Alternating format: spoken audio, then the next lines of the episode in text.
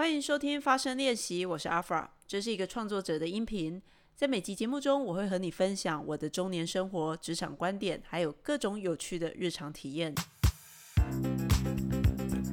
欢迎回到发声练习，我是阿 f r a 不知道呢，你有没有什么东西是丢不掉的？我有个朋友啊，最近跟我分享，他在从出社会以来到现在，大概十几年，快要十年过去了。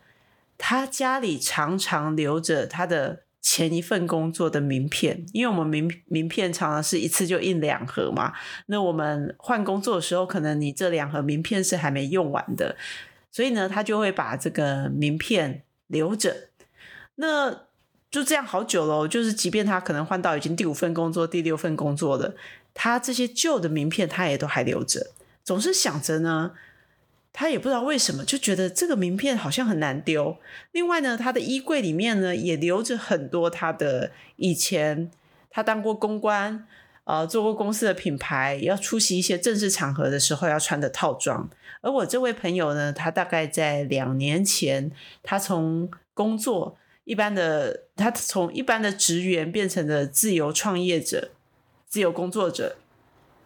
所以呢，大概两年多的时间，他其实是他的工作早就跟这个要穿套装去上班无关了。可是呢，他跟我分享，他最近呢在整理家里的时候呢，他以前没办法丢的那些名片，然后总是想着，哎，有一天也许我还是会出席正式场合的，呃，我可能有这些需求，所以我要留着这些套装，所以他就把这些衣服留着。最近呢，他终于在一次的清理当中呢，他把这些东西都丢掉了。他跟我说：“阿发，这感觉很奇怪。以前每次整理的时候啊，这个名片，然后那些套装，我总是在内心里面会有一些感觉，就是也许有一天还会用上。可是呢，呃，这次不知道为什么，我就非常阿萨里把这些东西又整理一下，然后就丢掉了。我们两个在聊啊，也许是因为我这个朋友他自己当呃自由工作者。”他现在呢，做他自己喜欢做的事情。一开始离开传统的公司，好传统组织，自己创业的时候，难免会有一点不确定，也不知道这样子可以做多久，会不会成功。但随着呢，他自己非常有目标，然后也是尽量的选择做自己想做的事情，然后呃提供被，我觉得真的可能会有那种心想事成吧。当他做着他喜欢做的事情，然后。随着每一次的专案，每一次的募资专案啊，他是做产品的，都有好的成果，就会有越来越多他喜欢的事情来到他面前。所以，他这个自由工作者，他的事业啊，越做越稳。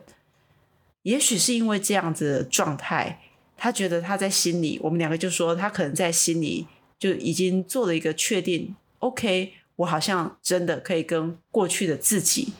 来呃说拜拜。终于可以丢掉过去的名片、过去的套装，真正的拥抱现在自己的生活方式。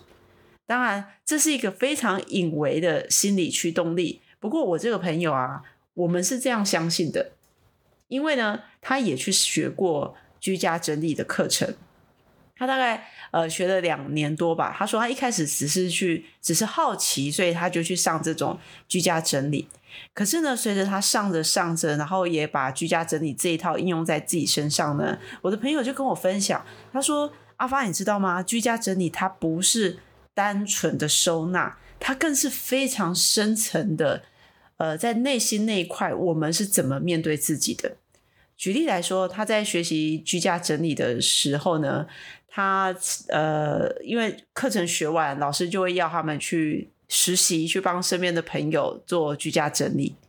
这好玩的就来了。他就跟身边的亲朋好友说：“哎，有没有人要跟我约啊？我可以去你家帮你看你有哪些东西，帮你做整理。”他说：“好玩的来的。”多数人其实不想要让 一个外人，就算是好朋友啊，来家里帮自己处理，看自己有什么东西。然后做整理，所以他其实呃想象中这种免费的来实习来帮忙的 case，反而身边的朋友很很少接受。那最后呢，他是一位年年轻时候大概就是中学时候的同学答应了，就让我这个朋友去他家里帮忙整理他的呃居家环境。那我的朋友就发现啊，他这个年轻时候求学时代的朋友，他后来是个单亲的母亲，然后带着自己的孩子。那因为单亲的关系嘛，所以就是在呃金钱方面要过得比较谨慎。那我朋友印象就非常深刻，他说他去帮他整理家家里啊，很快的其实大概就可以理清说，哎，这个东西搁着搁着也不会用啊，就不如清掉。这个大家都还蛮有共识的。不过呢，有趣的是，这个中学同学家中有一个很大的纸箱，而这个纸箱是来装他们家的呃冷气机啊，就是冷气拆封以后呢，那个箱子就留在家里。那我这个朋友当然就跟他中学时代的这个朋友说：“哎，这个这个箱子用不上了吧？哦，那我们等一下就把它丢掉。”那他的朋友也不置可否，就嗯呀，就是整理的时候还在就说好好，等一下再说。等到真正的最后整理的尾声，我的朋友再问他的这个同学说：“哎，那我们这个纸箱就拿出去顺便清掉好了。”他这个担心的同学呢，就想一想，就说：“嗯，还是留着吧。”我在想说。可能有一天，如果我要把这个冷气二手卖掉，还需要这个箱子。所以呢，我这个朋友在跟我分享这个故事的时候啊，他就说：“诶，透过这个居家帮朋友居家整理、居家收纳的这个过程，这个故事，他看见了他这个中学的朋友在面对金钱的时候，他可能因为自己用钱要比较谨慎，要照顾孩子嘛，自己又单亲，所以。”的确会有一些些财务上的不安全感，让他必须去呃，我们英文说去 clean to，就是去抓着，或是去想去依附着一些东西。哎，万一我可能比较手头比较紧的时候呢，我还有冷气机啊，我可以把它卖掉。所以这个箱子留着，它代表的意义呢，它不只是一个箱子，而是心理上的意义呢，它有它的意义，它是一个。呃，一个 buffer，一个安全感，一个我的备案 Plan B。好，所以呢，的确，我们来看居家整理这件事情，我要留什么东西，丢什么东西，会不会真的跟我们自己个人怎么看待自己当下的状态，其实是蛮有关的。另外一个我要跟大家分享的另外一个故事，是我的好朋友。我的好朋友呢，他很喜欢穿搭，因为他年轻的时候呢，在那种 L 杂志哦当过编辑。那在那种时尚杂志当过编辑的人呢，他自己天生呃，我在这里小小吐槽一下我朋友，我希望他不要听到这一集。她不是美女啊，所以有些美女就天生可能很会穿衣服，然后颜值也高，所以这个天生就有优势。那我朋友呢是走气质型的啊，所以。她她也不是天生就是很漂亮啊，然后很立很有美感，立刻就知道自己适合穿什么。但是呢，他就是对于穿搭非常的有兴趣，所以他从年轻出社会的时候呢，一路到现在就是比较呃商务精英人士的啊。他在这个过程的一面呢，他很喜欢买衣服，他买了很多衣服，也上了很多课，他会去跟呃穿搭教学的老师学上课。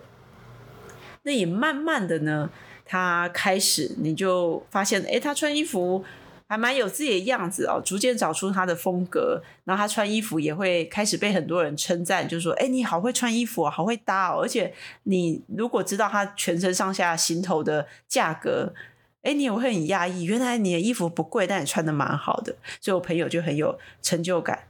那他又说呢？哎，我能找到我的穿搭风格是透过大量的试错，因为大量的购买嘛啊，还有她的丈夫，她丈夫总是很毒舌，就可以一针见血的，呃，在她逛街的时候呢，就给她做最中肯的批评。呃，就比如说，哎，这套裤子她在穿的时候，她老公可能会说，这个是人家腿长啊、高、瘦穿才好看。你不适合，好，那当然这种毒舌的话，只有自己的先生讲，可能我朋友才能接受。如果是一般朋友讲，就会被翻白眼。那 anyway，透过这种大量试错啦，然后慢慢的被接受真正的自己，我的朋友他就开始穿出他的风格。可是呢，他知道他的风格，你知道风格是试错试出来的。那既然是试错，就表示他的家里的衣柜有很多他错误的痕迹、错误的证据。所以呢，我朋友的衣服很多，他不一定是贵的，但是他就是很多。所以他曾经真的请那个居家整理师到他家里去帮他，呃，做太旧换新。诶，没有换换新，他自己花钱买，就是做一些整理，把一些旧的啊、不要的衣服整理掉。那不过他最近领悟到啊，他最近领悟到说，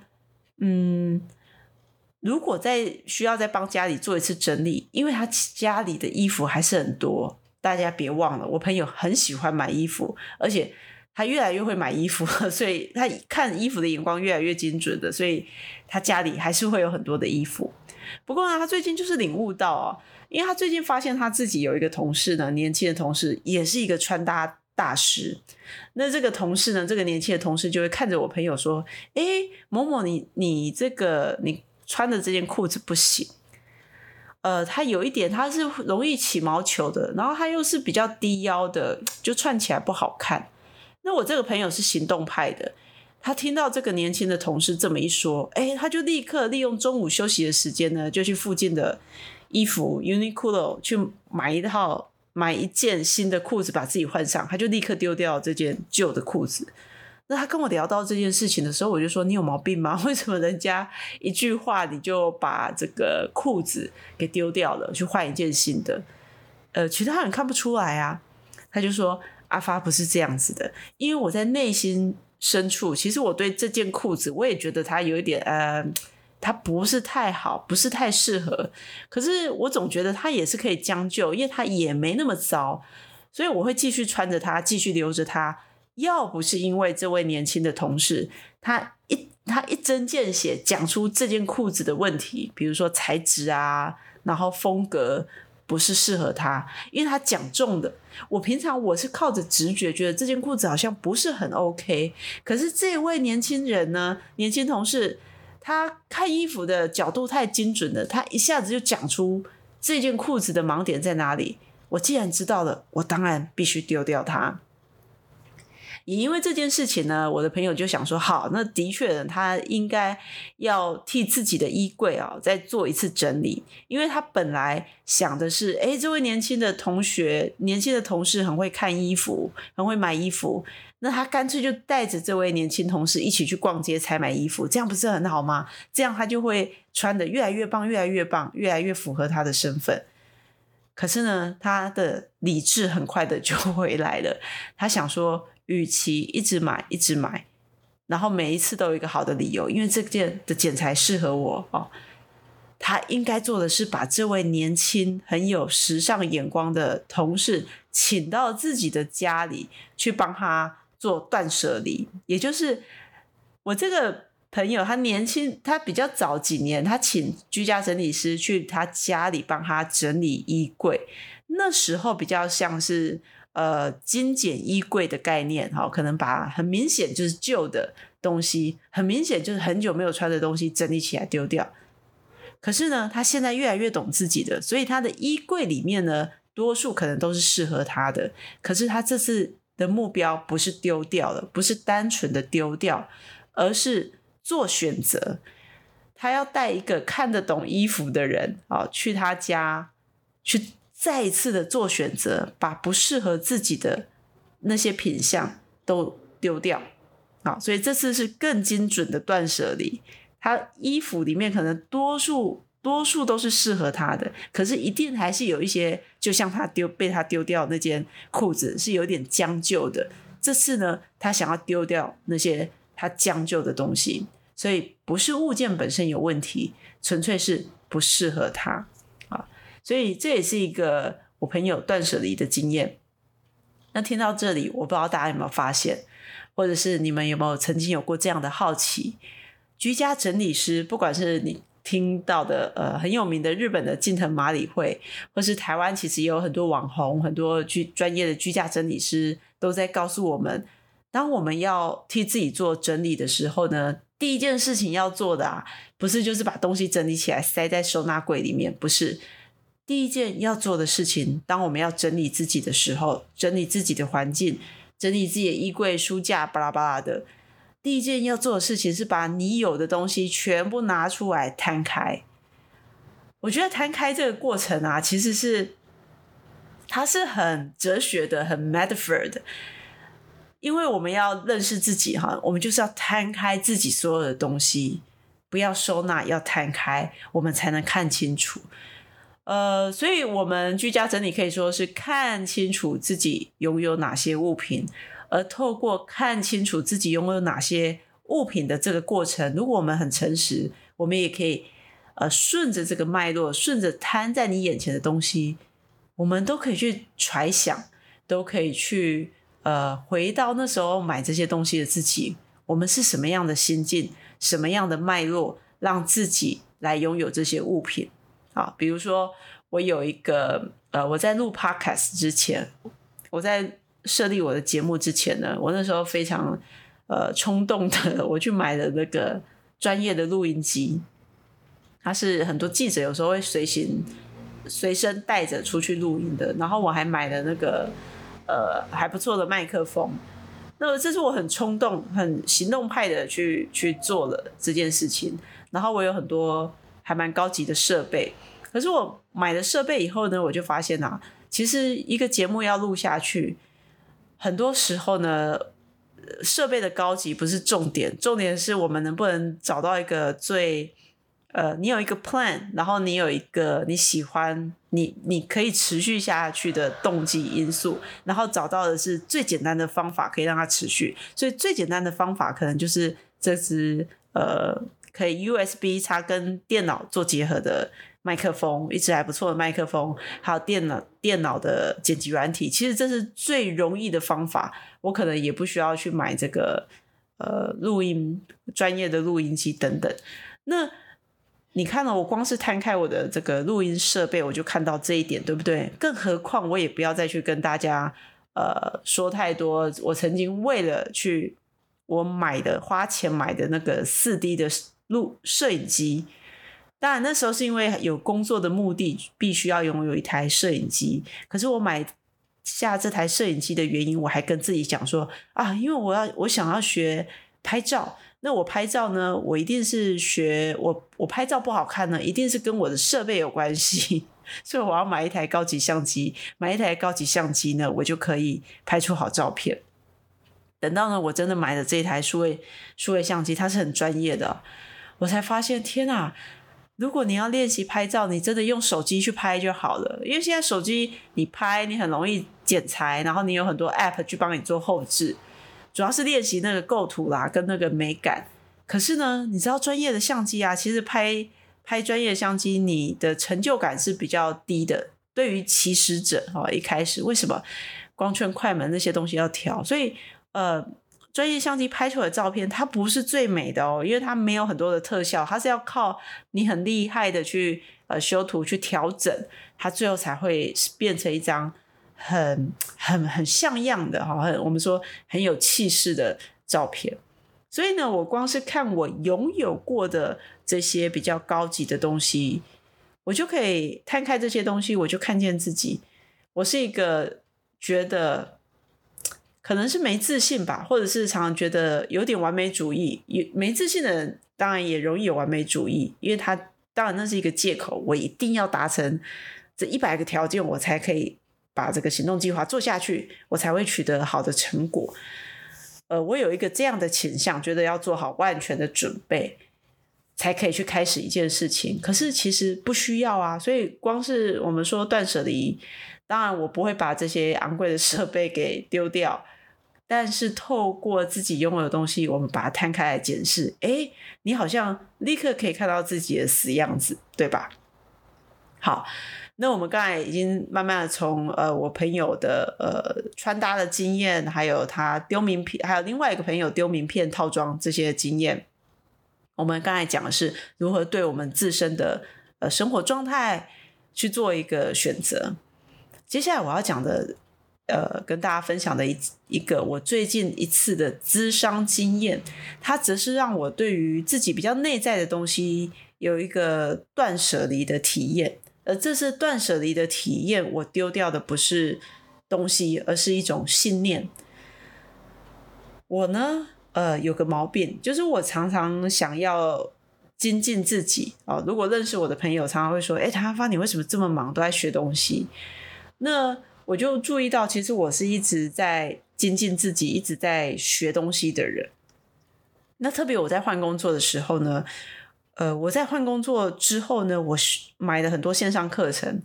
呃，专管理的啦，然后可能数据的课程，做专业简报的课程。那为什么我要做这种学习呢？因为我内在有一种焦虑啊，我觉得我必须要够好。才能做好我现在的工作，而那个够好呢，不是说别人要够好，而是甚至可能我的主管、老板、同事都没都觉得我没有不够好，他们就觉得 OK 啊，OK 啊。可是我在内心是觉得我是不够好的，呃，或者应该要这么说吧，我觉得我还没有成为我理想中的自己啊。那什么是我理想中的自己呢？因为换了工作呢，我就觉得我的主管他是我直接学习的对象，我就觉得哇，他就是一个很会看整个局呀，很有策略，很有商商业思维，然后又非常懂专案管理的人。我要拥有像他这样高阶幕僚的能耐，所以呢，我就开始拼命的去学这些东西。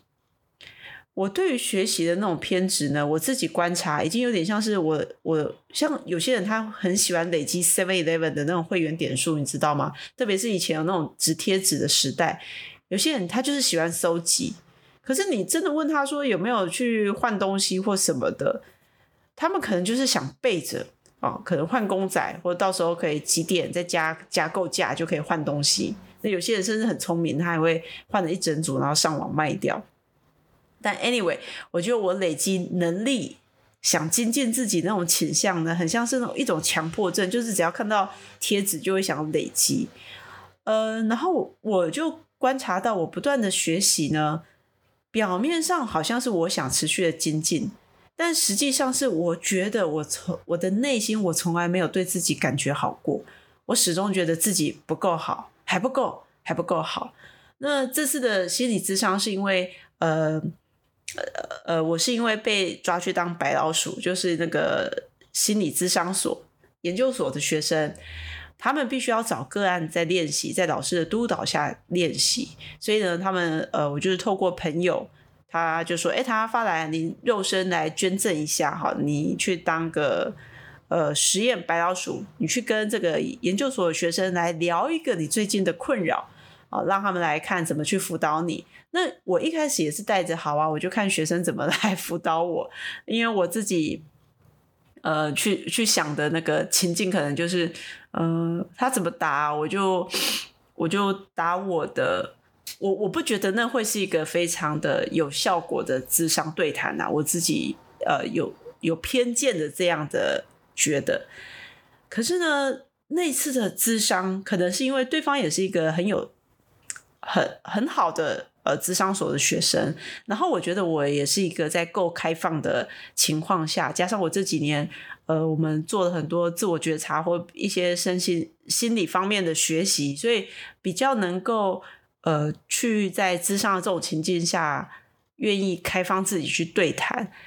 当我们愿意开放自己的时候呢，也容易获得其他人的观点的帮助。所以在那次的智商中，透过跟这个。智商式的对谈，我就发现我有个盲点哎，我觉得我其实从来没有摊开过自己，我就把大家把把把我想成一个衣柜哈，我们衣柜照理是如果要定期的每一季的更换，是不是要把衣服你买的衣服拿出来，也许做清清洗、晒太阳，然后看看哎哪些旧的就要丢掉，可是。我觉得我好像是一个只进不出的衣柜，我没有摊开自己，呃，我没有摊开我自己所有的资源、所有的能耐啊，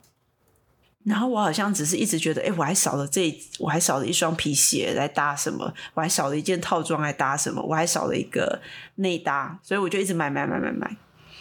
可是呢，我发现，如果当我们为了要认识自己的能耐的时候呢，我们也必须摊开自己，打开自己的这个衣柜，看看自己有哪些资源、哪些能耐。那我就发现呢，其实我在这次的智商对谈中，我发现我在我的我一直都理解，其实我一直都理解我的抽象的理解能力很强，我是个呃了解事情很快的人，然后能把很抽象的东西立刻能够转译，就是做一些具体的表达。那像我也会写作啊，也会说故事，我有还不错的引导的能力，当一个 facilitator 的能力。而这些能耐都是过去，如果我有发挥，呃，这些能耐的情境的时候，我是非常开心、非常有成就感的。所以我过去在一些可能主持工作坊啊，或是教学，呃，或是在写作上，其实这些都是会让我源源不绝、非常有 energy、非常开心的。那反而是我在工作上一直在追求，让自己像个高阶幕僚那样的去，嗯，做很多的。呃，商业思维的推演啊，报告框架式的东西，它不是不行。可是我觉得我在追求这些东西的时候，我并没有很快乐。那我就意识到，透过这次的咨商，还有透过我刚才说的那个那个比喻、那个意象的比喻 （metaphor） 清理衣柜，我就发现我一直在追求，透过这个学习，我在追求聪明。所谓的聪明，就是别人看得到的。能有能耐的地方，所以当如果我做出一个很好的策略报告，这是别人看得到的，我觉得这是别人看得到的聪明，我就会对我自己感觉好。呃，可是呢，当我很能理解别人啊，我很能能很快的理解别人，有同理心，呃，能够理解别人在想什么，这些东西，它对我来说比较像是智慧啊。智慧通常是看不到的，各位，所以我们常常在说，我们常常不是才开玩笑都说，我们安慰一个没有颜值的人，我们就会说啊，你的外在还好，但你有内在美，哈，是不是 这样的信念？我就觉得我那些能耐都是内在的东西，比较看不到的，它是属于智慧的领域，它不是聪明，而聪明是拿来给别人看的。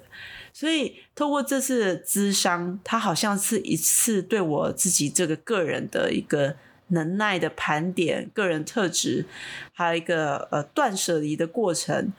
我就发现，呃，我有我的衣柜里，阿发这个衣柜里，它有很多珍贵的、很适合他的风格的衣服的能力，而那些就是很抽象的综合整合性的能力。而过去我穿这些衣服，也就是我发挥这些能力的时候呢，是我觉得自己很棒的时候，是我很开心的时候。可是呢？我把这些衣服藏在衣柜的深处，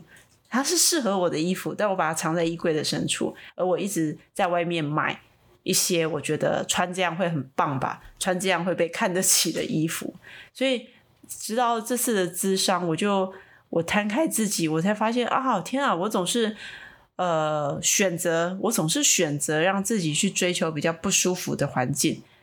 呃，在一个比较不舒服的环境里面去精进、去挑战，因为我有这样的一个信念，我觉得在不舒服的环境里面去挣扎、去挑战、去突破，才是一个这样的人生，仿佛才值得活，仿佛才有意义，仿佛才能对人家交代。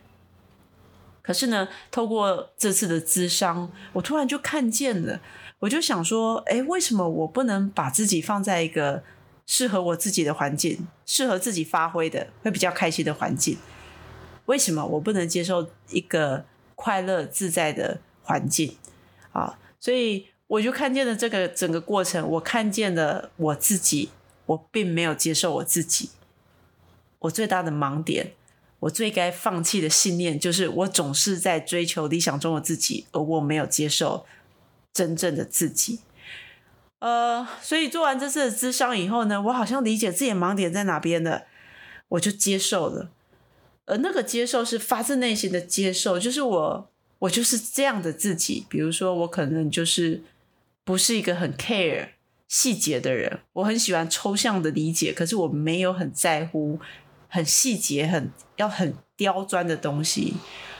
那接受这件事情，我也就认。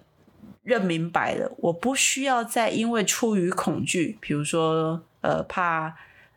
被赶上啦，怕没有进步，这样这其实是一种内在的恐惧啊。我不需要再出于恐惧，所以就来拼命的累积能力，其实啊，如果我们去想一下，每个人，包括现在正在听我聊天的你，我们每个人都已经有足够的资源可以去做自己想做的事情。我就算不买昂贵的录音设备，我就算不买昂贵的这个照相机，其实我都有已经有足够的资源可以去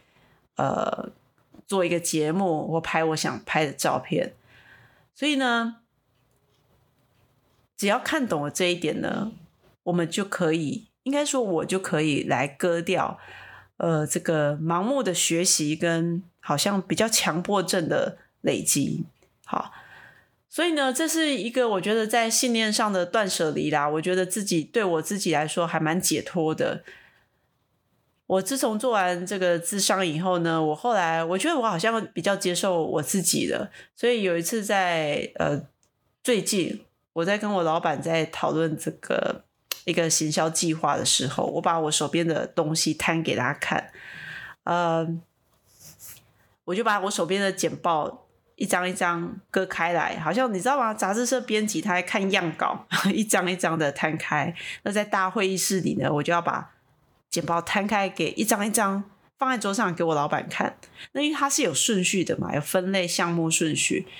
那我就从桌子中间排排排，从中间排到右边，哎，排不够了以后，我就把剩下那一叠再拿到大桌子的另外一端，从左边开始摆起。然后我老板就叹了一口气，他说：“哦，谭阿发，你真的是一个很没有逻辑的人。”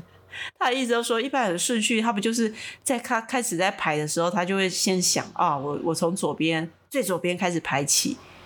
但是我是从中间开始排起，没有。没有为什么，没有 逻辑式的